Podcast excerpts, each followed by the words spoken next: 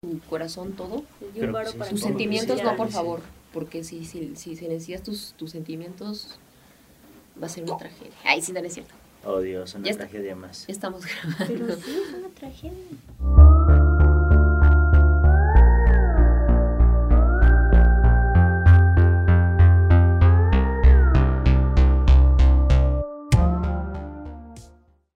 Hola, aliens palomeros, ¿cómo están? Bienvenidos a ya el cuarto episodio de Palomeando con Aliens.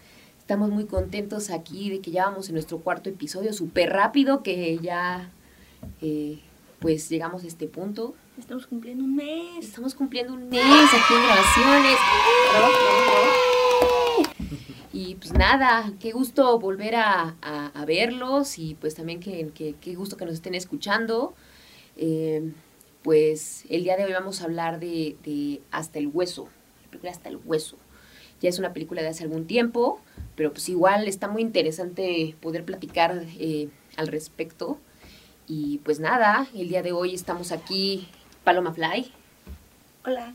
y yo aquí, Adrialien, y como siempre, nuestro querido Richard, músico. Boy Scout, entre otras muchas eh, Cosa.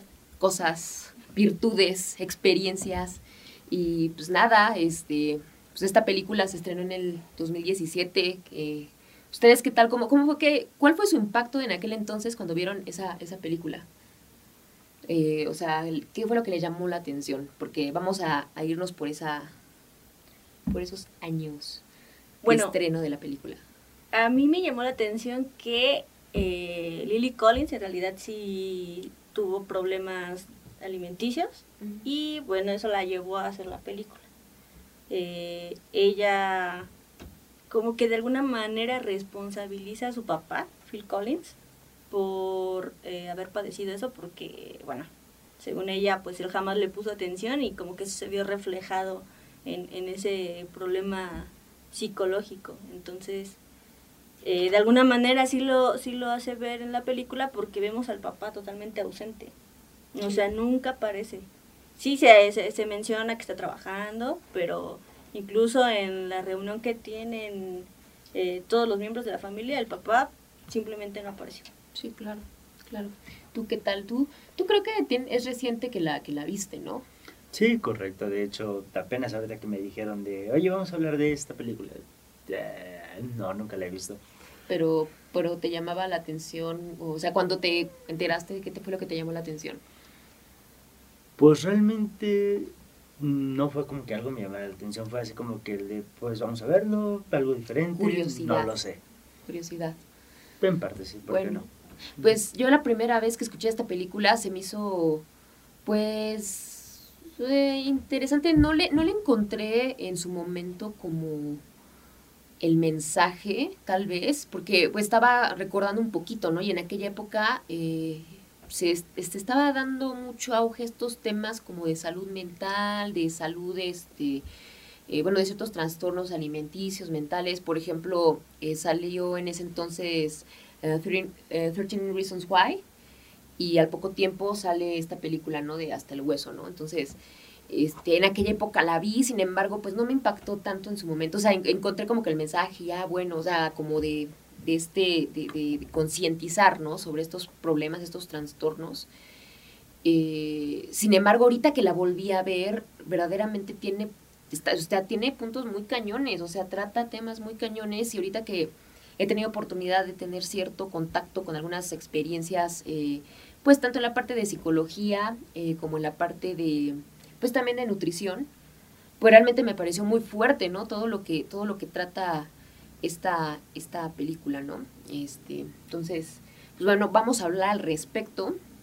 Y más que nada, yo creo que fue muy acertado que se haya hecho una película de esa temática, sobre todo para concientizar, para, para comunicar, ¿no?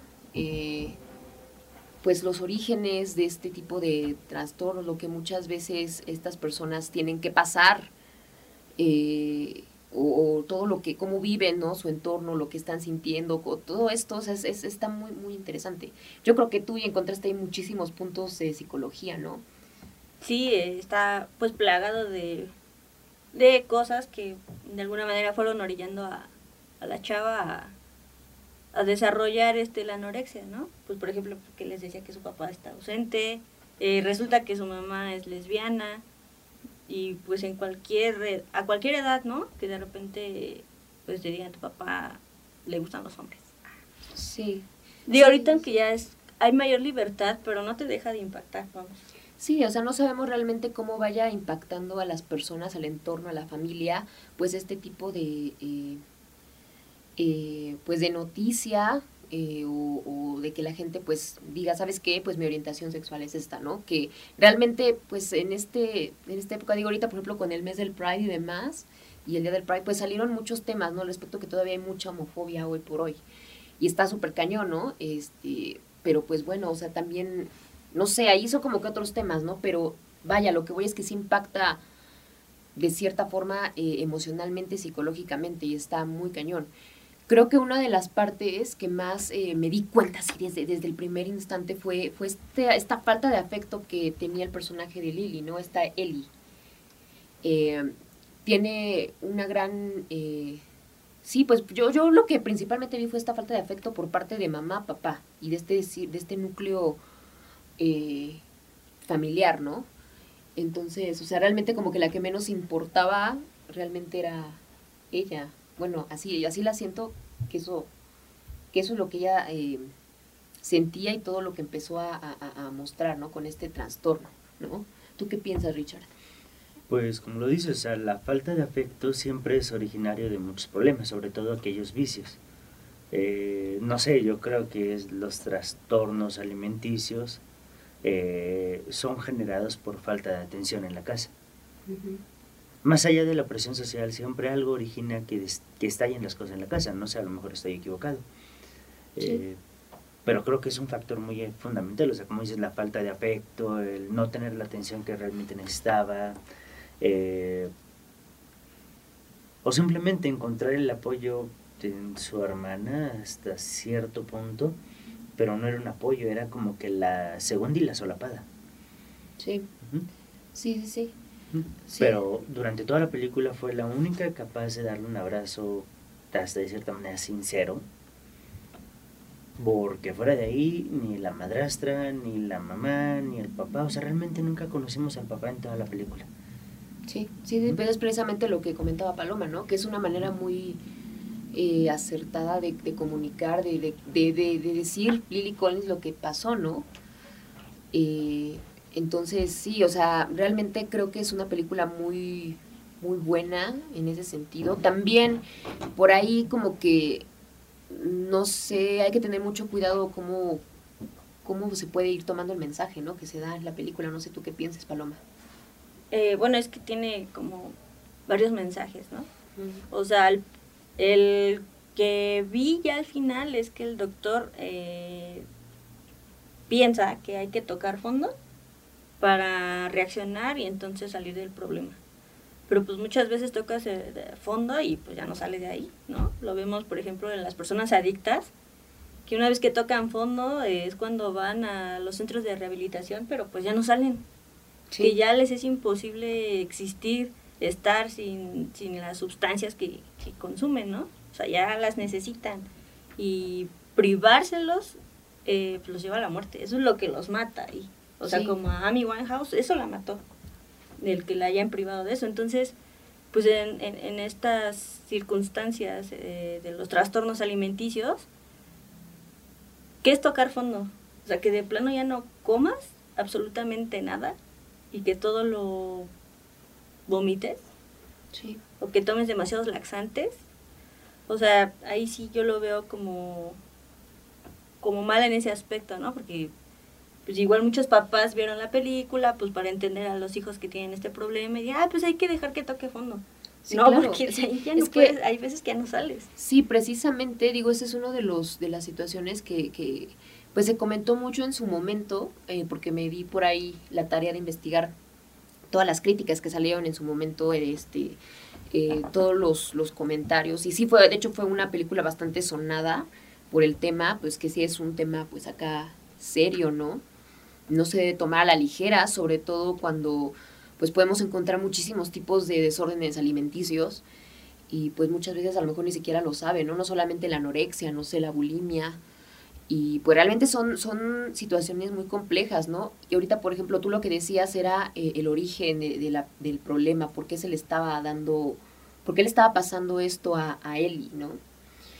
Y, por ejemplo, veo a la madrastra cómo era con ella, y yo decía, por favor, ya cállenla, o sea, ¿qué está pasando? Como que diciendo, ay, no es que esto es porque tu mamá es, este, es lesbiana o tiene, ¿sabes? Y, o, ay, no es que también, pues, este, tu papá, y es que, o sea, sacándole puros temas que ni al caso, ella nada más es como que... Y al final de la película, resulta ser, bueno, yo lo que pude entender es que esa parte de afecto que no tuvo con su mamá, porque creo que le comenta, ¿no? Que no la había alimentado por alguna razón, amamantado, ¿no? Ajá, porque tuvo depresión postparto, entonces... Fíjate, entonces, ¿desde dónde puede estar afectando esto, esta situación? O sea, eh, tengo entendido, si no, corrígeme Paloma, que uno de los momentos más importantes dentro de la vida de, de un bebé, madre, madre bebé, es cuando los amamantan o sea, desde el hecho de, tener contacto con el bebé, desde el momento de que, te, sientan tu piel, ese, ese lazo que vas formando, o sea, va creando muchas, pues, seguridades, supongo, también va creando, pues, cuestiones emocionales fuertes, muy, yo siento que muy, este, eh, ay, se me fue la palabra, pero es, este, pues, que vienen así de lo más básico del ser humano, ¿no? Muy instintivo, ¿no? Muy primitivo. Muy primitivo, instintivo. Entonces, o sea, cuando vi eso dije, wow, eso está fuertísimo. Sí, claro, o sea, es tan importante el contacto del bebé con la mamá y viceversa, que por ejemplo en un asilo hicieron un, un experimento social en el que los bebés abandonados este, eran llevados al asilo y las abuelitas sin ropa los abrazaban para que los bebés sintieran el contacto con alguien. Claro. Y entonces fue pues algo exitoso porque los bebés sobrevivieron a pesar de estar en muy malas condiciones de salud y no solo para ellos, también para los, los adultos mayores que estaban eh, ahí, eh, pues su salud también mejoró un montón y su estado de ánimo. Entonces fue beneficioso para ambos lados. Redituable, ¿no? Entonces... Es importantísimo el contacto de la mamá y el bebé, o sea, ese vínculo mamá-hijo es esencial. Yo creo que es esencial para, para cualquier ser humano. Sí, y digo, yo creo que no solamente ese, digo, sí es básico, madre-hijo, pero pues simplemente las dos imágenes de papá-mamá, ¿no? En muchos sentidos, o sea, y, y, tener realmente ese contacto, ¿no? Con, con, tus, con tus padres, ¿no? Este, entonces, Digo, realmente yo soy claro ejemplo de eso, ¿no? Eh, digo, psicológicamente hablando, pues es importante. Ahora, ahora estoy entendiendo muchas cosas después de ir a terapia. Chicos, vayan a terapia, es muy bueno, no tiene nada de malo. Hay que hacerlo algo muy, algo normal, ir a terapia. Eh, realmente te das cuenta de toda la importancia que es crecer eh, con esta figura, ¿no? De tu papá, de tu mamá y todo, todo lo que te debe de cómo te va afectando, te va beneficiando ese contacto, esa relación, ¿no? A lo largo de tu vida, ¿no? Entonces, no sé, tú, tú qué, qué, qué piensas al respecto de todo esto, de lo que pudiste ver, de, de la parte como afectiva, de su entorno, no sé. Pues lo que te decía, es algo principal es el núcleo familiar. A partir de ahí se van a desarrollar muchas cosas. Pero eh, recordemos que estamos también en una época donde la presión social es aún peor. muchas veces a lo mejor en casa no tienes, o más bien, mm, puede ser que exista eh, esa vulnerabilidad, esa facilidad para que pueda pasar, pero lo que acaba de reventar la burbuja es el entorno el tipo de amistades, eh, los estereotipos que sigues, y muchas veces eso facilita aún más que pasen las cosas. Porque siempre están esos malos amigos del de, ah, si haces esto, nadie se va a dar cuenta, pero vas a lograr aquello. Sí. O simplemente, o sea, poniéndonos a ver a nuestro alrededor, ¿cuántas personas cercanas hemos escuchado del de, ah, oye, ¿cómo hice para bajar de peso? Es que empecé a tomar unas pastillas. Sí. Ah, oye, es que eh, eh, eliminé este y este y estos alimentos y ya con eso empecé. y te das cuenta de que, o sea, sí hay una presión social y sí empiezan a haber trastornos en hasta en los círculos de amigos o hasta en la propia casa. Sí. Esa, esa presión en la casa de él de, es que tienes que comer bien. Y ese comer bien muchas veces es incorrecto, no es comer menos. ¿eh? O, o, lo que piensan muchas veces las familias que es comer bien. Sí. Sí, claro, y aquí es un tema bastante interesante, bastante importante. Digo, aquí este, nos hubiera gustado que nos acompañara le doy una nutrióloga, desafortunadamente la situación no se pudo dar.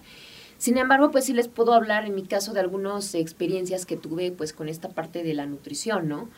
Eh, que sí, o sea, que muchas veces, o sea, yo por mucho tiempo yo fui una persona con sobrepeso. Digo, actualmente sigo luchando con esta parte de sobrepeso sin embargo, hasta ahora estoy aprendiendo cómo, qué, qué, es, o sea, qué es esta parte de sobrepeso, cómo medirlo, que no solamente es el peso que te marca la báscula, ¿no? Sino que es eh, tus niveles de masa eh, corporal, tu, tu, tu, grasa, tu nivel de músculo, dependiendo de tu estatura, este, dependiendo de tu actividad, también debes de tener un régimen y que no se trata de dejar de comer, sino precisamente tener una alimentación balanceada para, pues, para nutrirte y además de todo esto, pues si tienes ya sea baja de peso, que en este caso era baja de peso, o eh, sobrepeso, pues puedas ir, en este caso, perdiendo, en mi caso, perdiendo el peso de una manera saludable, eh, sin estar, eh, pues, comprometiendo tu salud, no sé, vitaminas, ¿sabes? Entonces, es muy importante también normalizar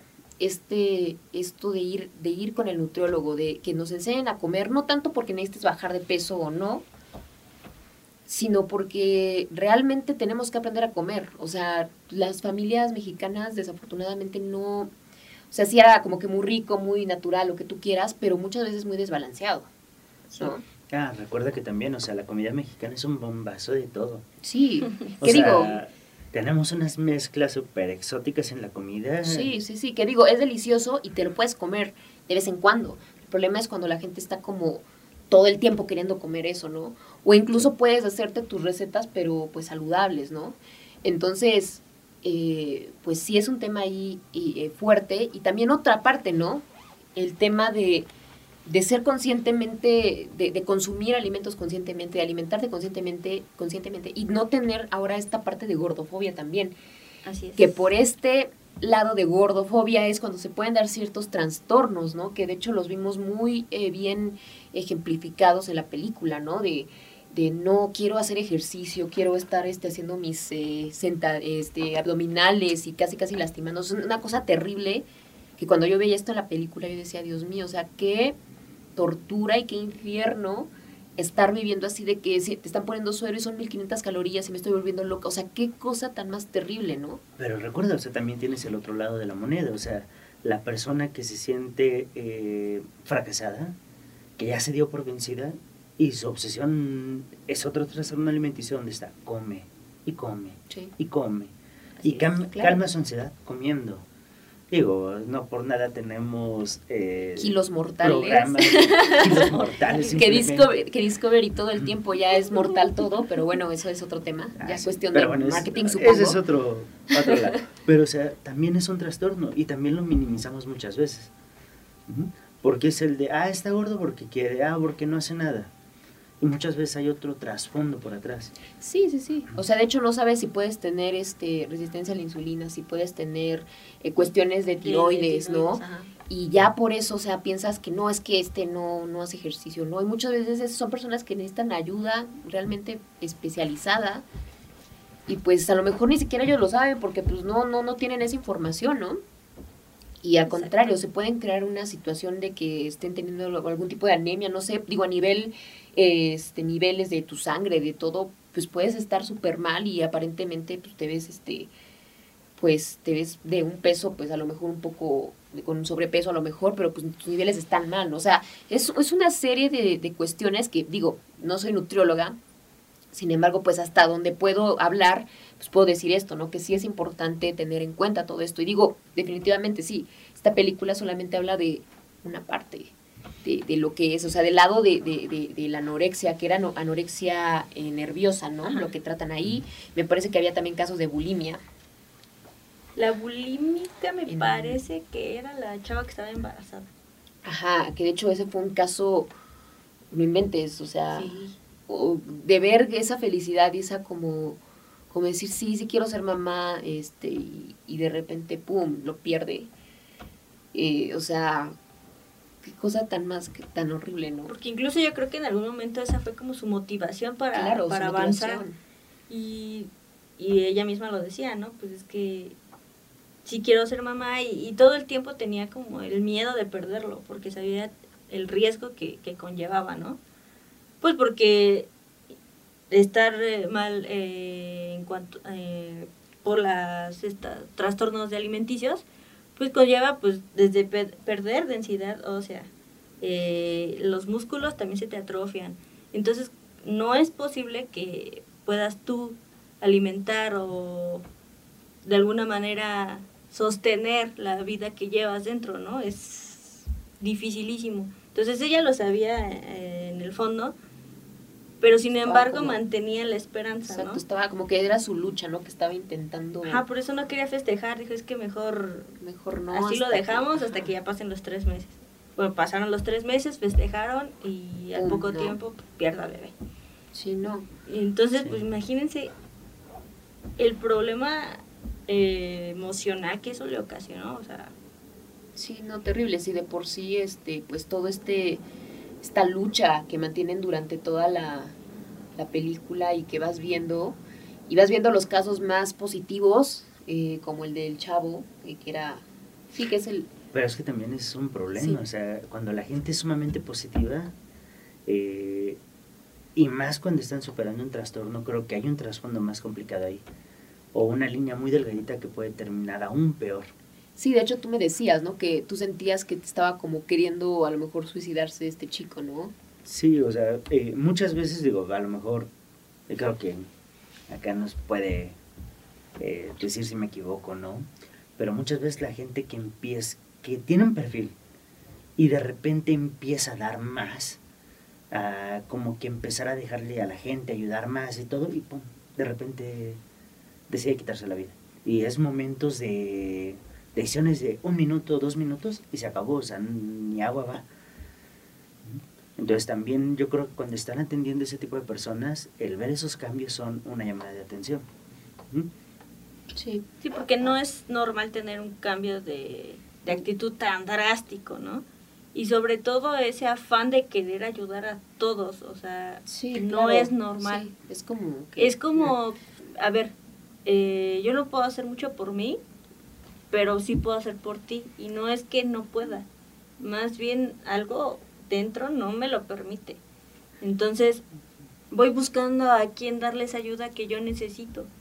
Entonces lo, lo, lo desplaza hacia las demás personas, pero es él el quien lo necesita. O sea, al final, eh, como le dice a, a Eli, a Eli o sea, es que no te vayas porque ya eres lo único que me queda, porque como me van a volver a operar de la rodilla, ya ni siquiera voy a poder bailar, que es lo que más amo hacer.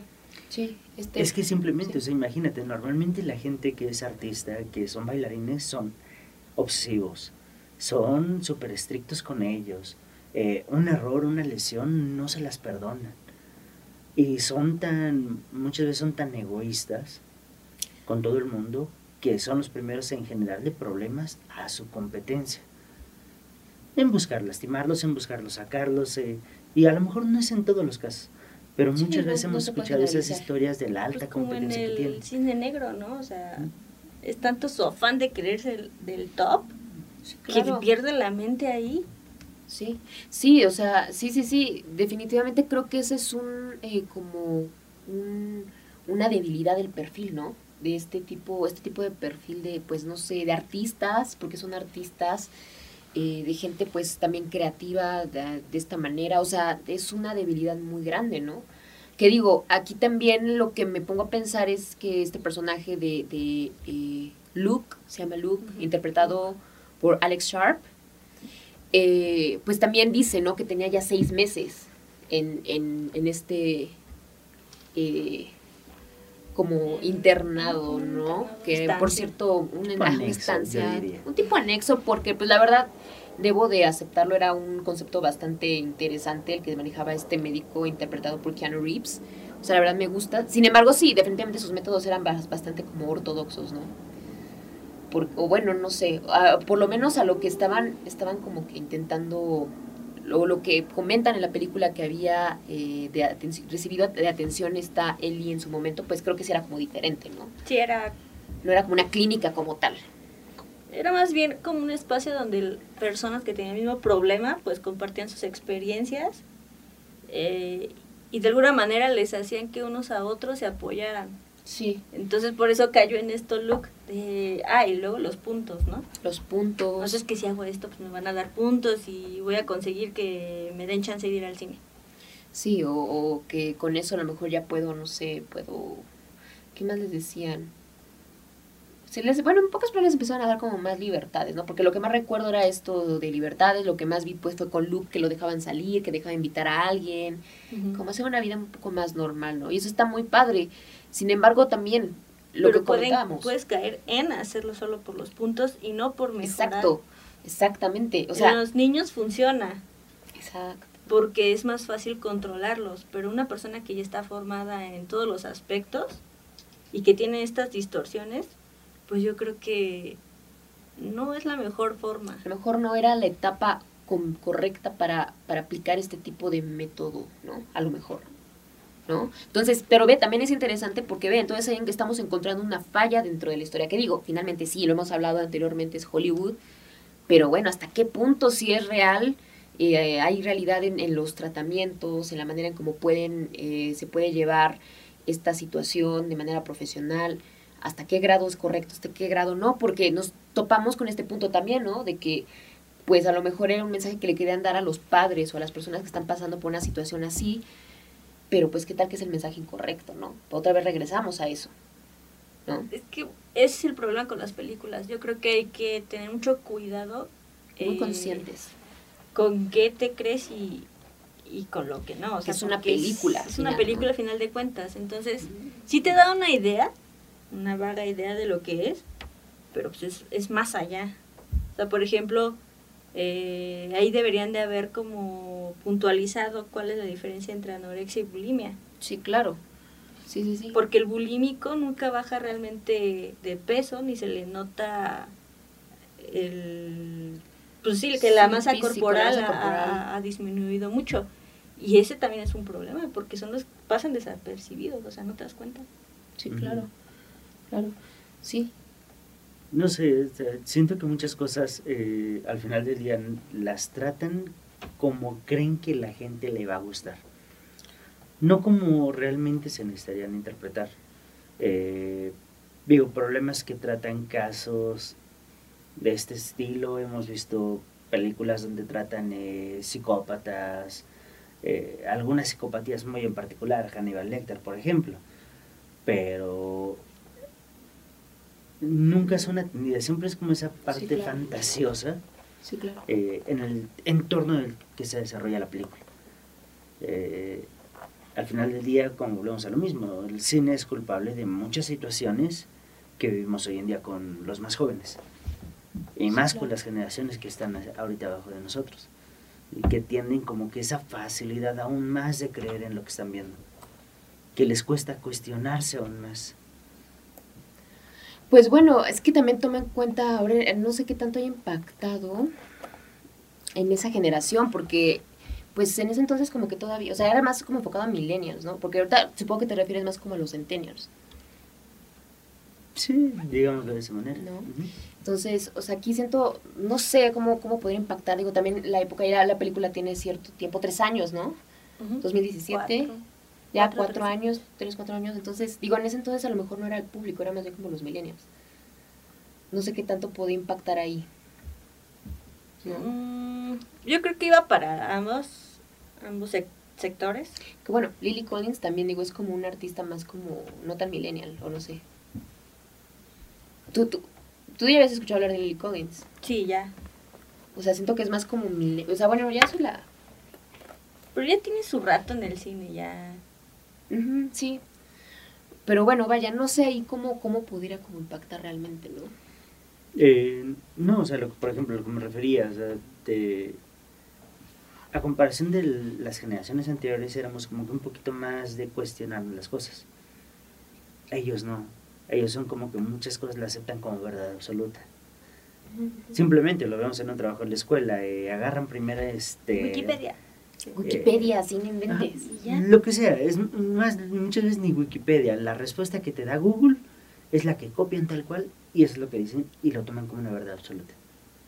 Sí. ¿Mm? No, y te das cuenta porque estamos carentes de filósofos.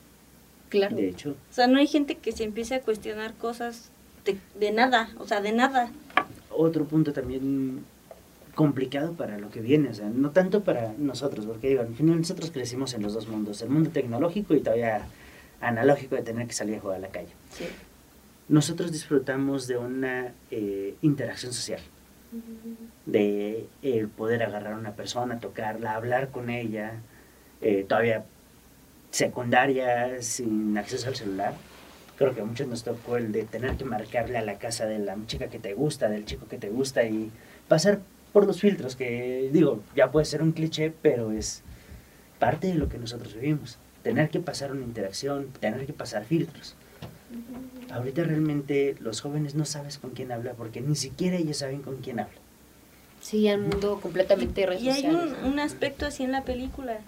O sea, eh, Luke conoce a Ellie eh, a través de un dibujo que publicó en Tumblr. Y desde ahí dice que se enamoró. O sea, ni siquiera había tenido contacto con, ella. Ni siquiera conoces a la persona y dices que ya tienes algo con ella. Y creo que tres meses creo que tenían de, no sé cuánto dijo, pero era muy poco de conocerse ya. Tres semanas, ¿no? Tres, semanas, tres semanas cuando ya empieza a ver como este clic entre ellos, ¿no? Pero él ya estaba enamoradísimo en tres semanas, o sea. Sí, o sea, pero ven entonces ahí también qué, trans, qué trastorno se podría estar como, como eh, pues describiendo. Es, que es dependencia pero igual, o sea, como que esto lo mismo sería como dependencia a algo y por eso se crea esta, eh, pues este trastorno que se podría como comparar o pues, pues, como un tipo de adicción, ¿no? También, adicción a no querer comer, o, digo, pues se podría tomar de esa manera, digo, no, tal cual no es el término a lo mejor, correcto. Sino una idea tal vez obsesiva. Claro. O sea, ahora eh, mi obsesión de no comer la pasé hacia ti. Entonces, eh, está, está, complicado. Y al contrario, Eli, eh, pues todas sus relaciones personales pues son de abandono. Sí, ¿no? Entonces, cuando este cuate quiere algo más, pues hasta ahí lo deja. Porque mira, ya aprendí que ni mi papá me pela. Mi mamá me dejó con mi madrastra. Entonces, mejor este estamos mejor así de lejitos. Sin embargo, pues al final te das cuenta que lo que más quiere y lo más lo que más desea, o sea, solamente es como esta máscara, porque lo que más quiere, lo que más desea pues es este afecto. Ajá, es que es algo, por ejemplo, o sea, volvemos a lo mismo de la parte del afecto. Ajá, pero como lo menciona casi al final de la película, o sea, cuando llega el de ¿estás segura? Sí. ¿Por qué? Porque ahora lo quiere ayudar a él. ¿Sí? ¿Y cuál es la ayuda que ella está recibiendo? El afecto más allá de lo que intentó superar con su mamá y todo, o sea, lo que estaba buscando era el afecto, ese grupo de personas cercanas que realmente te conocen. Sí, sí, claro, claro, claro. Y bueno, por ejemplo, hablando de, esta imagen de, de Tumblr, ¿no? Yo por un segundo pensé que ese era, porque bueno, toda la película te van manejando mucho esto como que cuál es el origen del trastorno, por qué está así, ¿no? Y te van empezando a aventar muchos como, como pistas de que su mamá, su papá, este, eh, que no, como que no la pelan. Y aparte sale esta situación, este evento del, eh, del dibujo que ella, ilustración eh, que ella publica en Tumblr, y pues resulta ser que esto genera un suicidio, ¿no? Sí. y de ahí todavía las estas personas completamente, pues, tóxicos, agresivos, no sé cómo decirlo, pues le mandan como fotografía, ¿no? Supuestamente esta chava de, de, lo que pasó, o una nota, algo así, ¿no? Que eso a mí también se me hizo una cuestión cañona, que digo también, por la época en la que se publica, que se, eh, eh, que se estrena esta, esta película, pues también estamos hablando mucho de esos temas, ¿no? Con 13 Reasons Why, ¿no? De, de, de este, este tema de, de suicidios, ¿no? De temas bastante fuertes. ¿No? Eh, es que hasta esos temas han evolucionado, o sea, antes eh, no era bullying, o sea, era el te dejabas. Y hasta que querías y te defendieras, pasaban las cosas. Pero hoy en día, eh, ¿cómo te defiendes de algo que ni siquiera es tangible? O sea, sí sientes la acción, Sí. pero no es tangible. Ujú. Sí, sí, sí. Y las presiones sociales tienden a ser peor Sí. hoy en día que lo que nosotros vivimos. O sea, son mundos muy diferentes. Y justo, justo yo por eso yo decía, bueno, probablemente ese fue como el como la gota que derramó el vaso, ¿no? Y- o incluso yo llegaba a pensar, a lo mejor eso fue porque empezó como con esta situación, pero después dije, no. O sea, es Esto como que antes. exacto. Es que bueno, para empezar, la adolescencia es una de las etapas más difíciles. Yo diría que la más difícil del desarrollo humano. ¿No? Es donde te estás forjando una identidad, es donde estás alejándote un poco de tus papás. Y entonces eh, estás muy frágil emocionalmente. Y de pronto se divorcian tus papás, resulta que tu mamá es lesbiana, eh, se suicida esta chava por tu culpa, aparentemente, porque pues, no es tu culpa, solo subiste la ilustración. Y además, eh, tu papá se vuelve a casar, eh, te vas a vivir con él, Y pues cero, cero, este... cero con, cero, no hay un acercamiento real Sí, sí, con claro. ninguno de los dos papás. Entonces la dejaron a la deriva en la etapa más decisiva de su vida, Sí, que es la adolescencia. Sí, claro. Entonces, se quebró. Entonces, yo creo, yo creo que de alguna manera ella se culpaba por lo que había sucedido y eh, se lastimaba de esa manera, Sí, porque no claro, comiendo. el doctor, sí, sí, sí, eso, y aparte que también yo siento que tiene que ver con esta última escena de, de cuando la amamanta a su mamá, ¿no? Que a lo mejor ella como que relacionaba esa falta de afecto, no sé, a, a lo mejor corrígeme, pero por lo que como que puedo analizar, comprender, eh, no sé si ella relacionaba esta falta, falta de, de, de, de, de, pues de que la amamantaran con esa parte de afecto y por lo mismo como que no comía, no sé si de alguna manera como que había esa conexión, ¿sabes? Eh, de no comer. En el psicoanálisis sí, te dirían, sí, es porque eh, de a muy temprana edad, pues su mamá no la alimentó eh, como a todos los bebés, entonces pues de alguna manera se quedó en su inconsciente y lo fue repitiendo a lo largo de su vida y por eso llegó a tener anorexia. Sí, pero ve, o sea, ahí siento que, por ejemplo, es como muy, muy de Freud esta parte, o sea, como que ahí Sí, quisieron sí. meter esta teoría de, de freudiana, se dice, ¿no? Freudiana. Entonces, ves, eso está interesante por ese lado, ¿no? Esa teoría que te marcan ahí, ¿no? Entonces si un psicoanálisis te dice, pues sí, es porque tu mamá eh, no te alimentó cuando eras bebé. Entonces esto lo estás desplazando a, a ahora a tu vida adulta. Claro. Y bueno, muchos dicen que no es verdad esto de infancia es destino, pero yo creo que hay muchas cosas que sí te marcan en la infancia y que resuenan en, en tu vida adulta. Sí, yo, yo la verdad, yo sí lo creo. Eh, digo, no creo toda esa parte o no creo que sea tan, o que aplique en todos los casos. Eh, pero bueno, personalmente, si pudiera dar como mi opinión al respecto, yo creo, o sea, a mí sí, sí me ha impactado, como que sí me ha funcionado ese tipo de terapia, ¿no? Y como de entender muchos puntos, ¿no? Eh, que estaban como, como fallando de repente, o que no. Fallando en el sentido de que no los estaba pudiendo desarrollar, ¿no? Y ahora estoy entendiendo muchas cosas, ¿no? Entonces que te quedas así de wow, ¿no? Sin embargo, también hay otros puntos que de repente digo, ah, eso como que no me suena tanto, realmente yo siento que es más por esta parte, ¿no? Pero Y tú vaya, lo sabes, o sea, ¿no? sí, O sea, cuando estás en, en, en análisis, pues sabes que sí que sí, que no. y que no, ¿no? Por ejemplo, ya luego se inventan unas teorías bien locochonas de por qué estás como estás, pero tú ahí dices, no, creo, más bien yo creo que es por acá. Entonces el analista ya te dirá, ah, buen punto, a ver, sigue platicándome. Y, y ya no era nada de lo que él te estaba diciendo, ¿no? Sí, claro. Fuerte, fuerte abrazo por allá a los, a todos los psicoanalistas que nos puedan estar viendo. Saludos. Shout out, fuerte abrazote. Ay, sí, todos los colegas psicólogos acá, bueno, de, de queridísima Paloma. Este, sí, pero sí, o sea, es este bastante fuerte. Sí, eh, parte que se cayó. Ay, sí, yo, ya se están aquí desmayando por el tema. Ay, sí. no han comido. No han comido, no, no se desmayen, por favor. No, estamos hablando de esto y vean lo primero que hacen, oigan. Hay un queridísimo abrazo detrás de cámaras a, a Eric, a Cris, que siempre nos están acá apoyando. También por allá Mariana, que nos está viendo detrás de cámaras el día de hoy.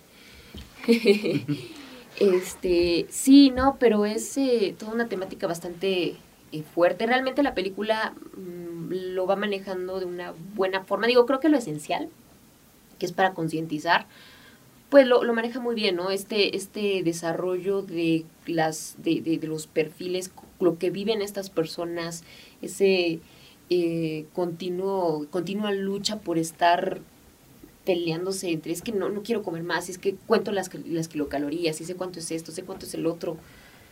O sea, está muy impresionante y digo también, por ejemplo, personas que luego quieren bajar de peso, que empiezan a, a obsesionarse tanto con eso, por ejemplo, algunas dietas, ¿no? Que son de contar calorías. Yo nunca he estado en una de esas este, dietas, ¿verdad? Pero hay personas que luego cuando empecé a bajar de peso, ay, ¿cuántas calorías? Y yo así de, eh, no. Pero ahí fíjate que encuentro como un posible, eh, una, eh, como una alerta, un foco rojo como para poder tirar esta parte que se pueda llegar a, a, transformar en un trastorno de alguna manera.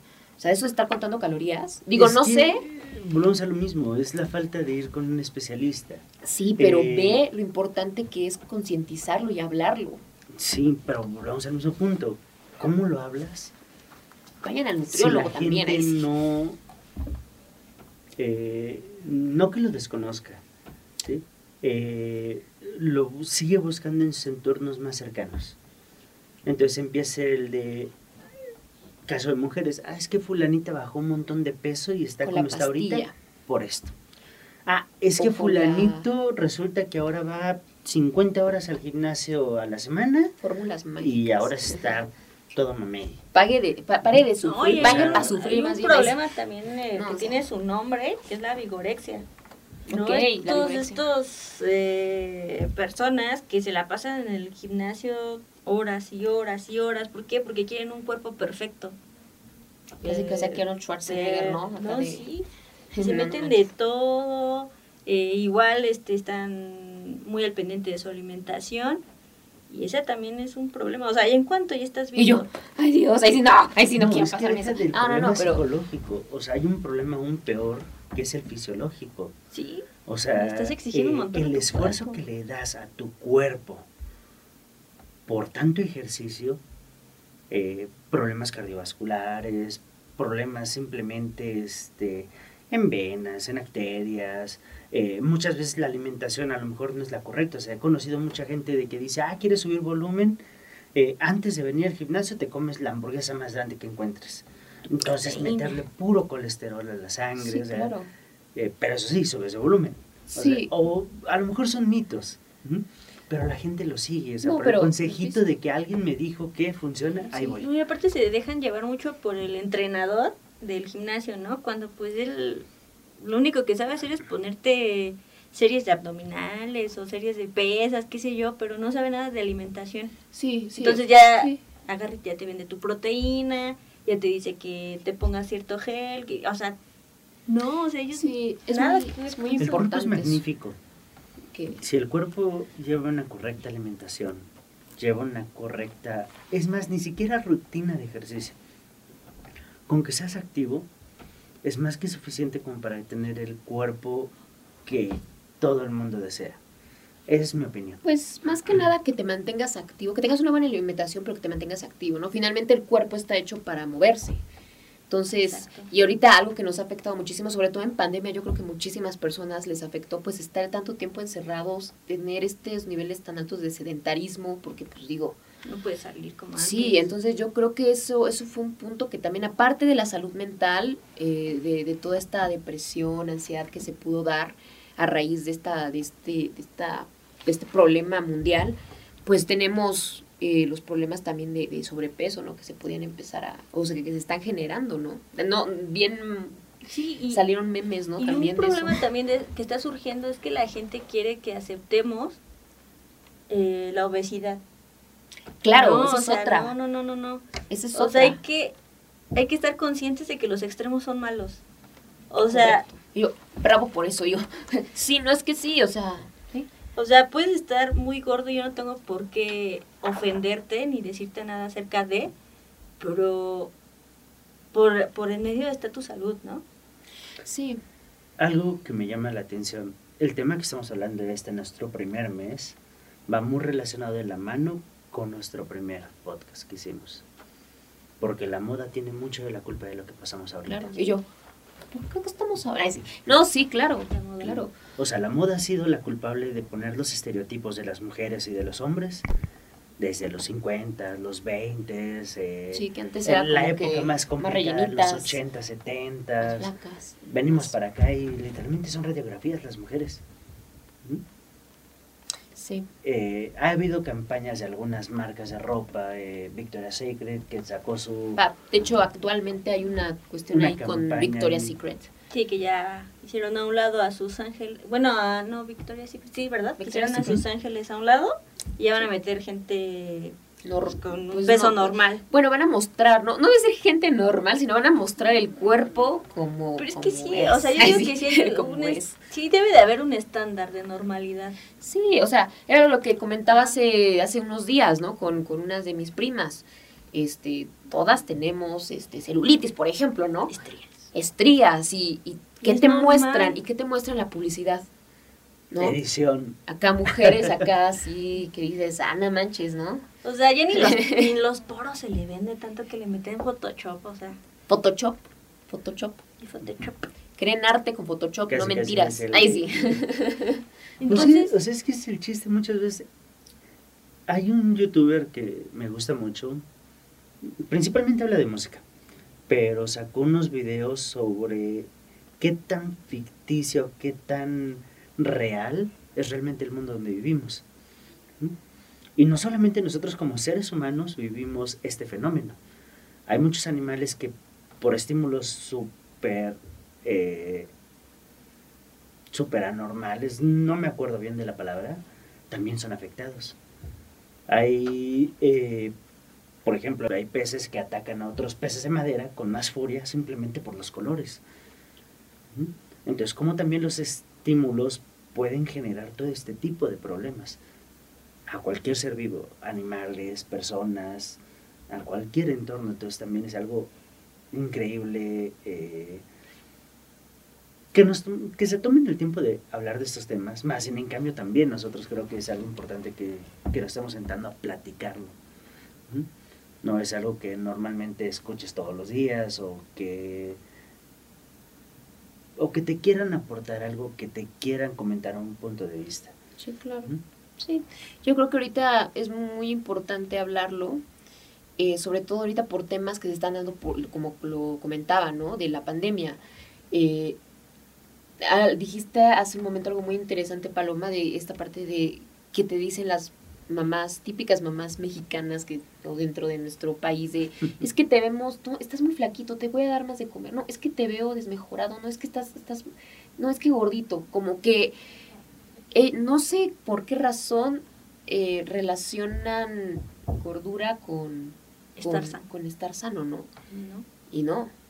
Entonces, también eso es otra, otro punto que, que pues hay que cambiar eh, el chip y decir, no, eso no es necesariamente salud, ¿no?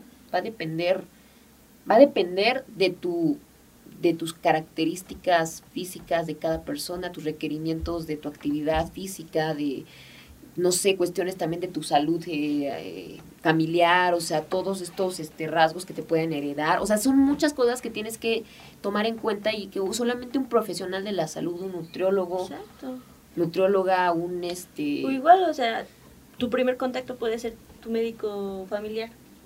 Claro. O sea, por ejemplo, ay, es que lo que estábamos diciendo ahorita, el niño no come, pues porque igual no, no lo necesita, comerá cuando tenga hambre.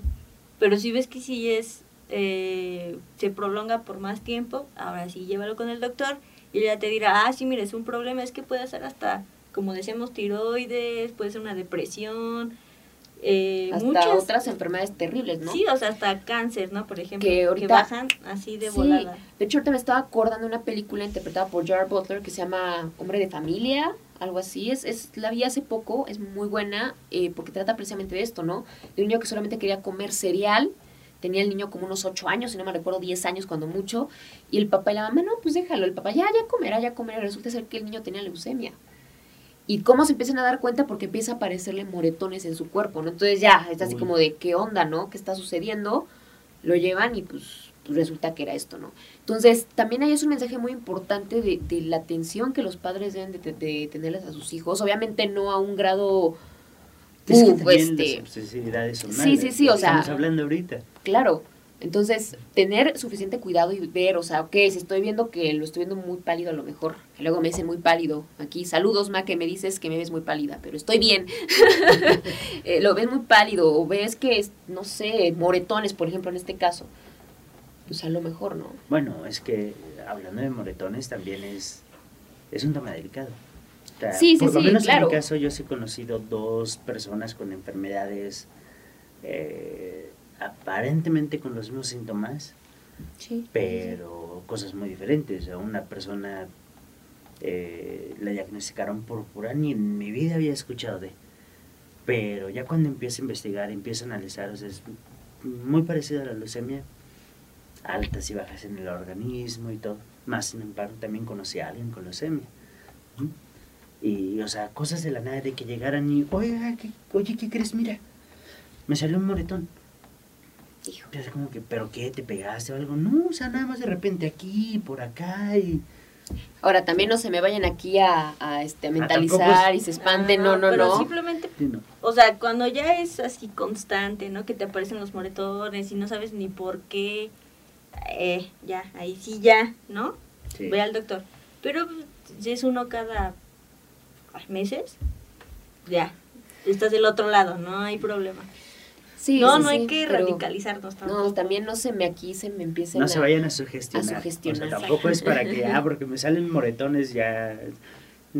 O porque pues me estoy viendo muy pálido, pues a lo mejor no dormiste, o a lo mejor estás muy estresado, a lo mejor si tienes que comerle un poquito más, o no sé, ¿no? Pero, pues bueno, cada quien. La del examen. Exactamente. Entonces, cada quien, este, cada quien debe de ir viendo lo que sí es muy importante recalcar y, y pues sí concientizar y, y empezar a difundir cada vez más normalicemos ir al nutriólogo, normalicemos ir al psicólogo, eh, al psicoanalista, al psiquiatra, dependiendo pues de la situación eh, que, que, estemos teniendo, ir al médico para que nos mande con, con, la persona indicada, no dejarnos llevar por muchas veces profesionales, pseudo profesionales de la salud que se están eh, anunciando en redes sociales, que actualmente está pasando mucho y que a lo mejor ni siquiera son realmente profesionales de la salud, ¿no? Entonces tener mucho cuidado, este, y pues normalizarlo, ¿no? Sí, este, pedirle a tu médico de confianza que te, que te indique, que te diga. Entonces, pues creo que es lo más importante, ¿no? Independientemente de los mensajes que te pueda dar las películas, que te puedan dar los medios tradicionales, digitales y demás, este, siempre pues buscar esa ayuda profesional, ¿no? Sí, ¿no? Porque, o sea, puede que alguien de los que nos están escuchando, nos están viendo, pues piense que tenga algún problema de este tipo. Entonces, si va, coteja sus, sus, ¿cómo se pueden decir? Pues las cosas que le están sucediendo, ¿no? Que no come, que vomita, demás. Y si la coteja, puede que eh, encuentre alguna similitud con anorexia, bulimia o otra situación. Y entonces empieza a, a asustarse. No, no, no, tampoco. O sea, no le hagan caso a San Google en eso. Mejor, lo mejor es ir igual con un doctor. ¿no? o sea, ¿sabes qué me está pasando? Esto, esto y esto y esto. Y él ya te dirá, eh, sí, sí encontré un problema o no. Y, y, tampoco eh, casarse con la idea de que todo está en internet. Vaya, porque también es un problema grave. Sí, claro. Claro. Sí, correcto. ¿Tú qué, ¿Tú qué rescatas de todo esto ya para irle dando cierre a nuestro cuarto episodio? bueno, yo creo que un punto importante es, hay que tener la costumbre de consultar al especialista de lo que quieras, o sea, háblese... Nutrición, psicología. De lo que este, quieras. Corazón. un cardiólogo. Neumólogos. o sea, tener esa costumbre de cuidado de, de, de todo tu cuerpo. Otorrinolaringólogos. Exacto. es todo. Más en un cambio también es hay que entender que hay trastornos que uno mismo se empieza a hacer por su gestión. Uno de ellos, creo, considero que puede ser la alimentación. Y el otro, el de andarme buscando que tengo una enfermedad, porque también pasa muy seguido. De una persona de, es que me duele y y empieza a obsesionarse con que algo le duele hasta encontrar una respuesta. Y resulta de que la respuesta no le gusta y sigue insistiendo con otras cosas. ¿Mm? Entonces siempre hay que tener mucho cuidado de no llegar a los extremos. Ser conscientes y sobre todo cuidar lo que te...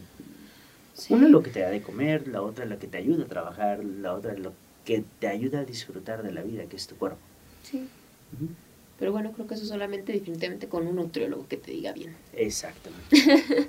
no, o sea, es con todo, pero... No, sí, sí, sí, pero siempre pues tener mínimo una consulta y más o menos para ir aprendiendo a comer, ¿no? Entonces, también ir aprendiendo a conocerte, aprender tu, pues tu, tu estado emocional, ¿no?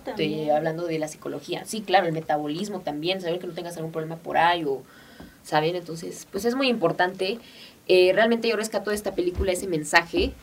Eh, me pareció muy acertado todo lo que comunican, cómo lo van manejando. Realmente sí sientes la empatía de estos personajes, de lo que pasan, pues estas, estas personas con estos problemas pues tan, tan graves, tan urgentes de, concientizar, de hablar al respecto, con todo el respeto, con toda apertura posible y pues de, sí, simplemente pues concientizar, ¿no? Entonces, la verdad, esta película me gustó bastante muy buena, actuaciones muy buenas también, porque pues oye, definitivamente sí te dejan ir bastante, este, Keanu Reeves, Lily Collins, este, me encantó realmente la película, muy buen mensaje, cuidado con algunos mensajes como lo mencionábamos, sin embargo, pues, like, like esta película definitivamente, ¿no? Pues yo creo que es un, toca un tema pues muy sensible para las generaciones pues más actuales, eh, me parece que esos problemas derivan casi siempre de algún problema emocional. Entonces yo sí los invitaría a que ante cualquier dificultad que estén pasando en su vida, pues sí eh, pidan ayuda, busquen ayuda y les va a salir mucho más barato que intentar sobrellevar la situación ustedes solos y siempre es, eh, es más fácil eh, compartir la carga con alguien más si se puede con un psicólogo, pues qué mejor. Y pues yo creo que esa sería como, como mi recomendación, conclusión. Sí, claro, sí. Y también no piensen que es caro, porque pues hay muchos, hay, hay doctores muy buenos y pues, y es más caro todavía que te enfermes, ¿no? Entonces, algo que ya no puedas como este recuperarte, ¿no? Algo que sí tiene en su momento marcha atrás, ¿no? Entonces, pues bueno, mis queridísimos aliens palomeros, muchísimas gracias por acompañarnos. Eh, fue un gusto estar con ustedes. Ya saben, no olviden darle like, de comentarnos. Si, van, si gustan colaborar, les dejamos aquí nuestro correo, nuestras redes sociales, Facebook, Instagram, que andamos un poquito desaparecidos, pero pues ya muy pronto vamos a continuar ahí nuestras publicaciones. Y pues, este, por favor, coméntenos, suscríbanse. Eh, estamos en Spotify, estamos en Apple Podcast. Y pues eh, muchísimas gracias por estar aquí. Nos vemos la próxima. Gracias a los palomeros. Yo soy Adri Alien. Paloma Fly. Richard nuevamente. Nos vemos. Bye bye.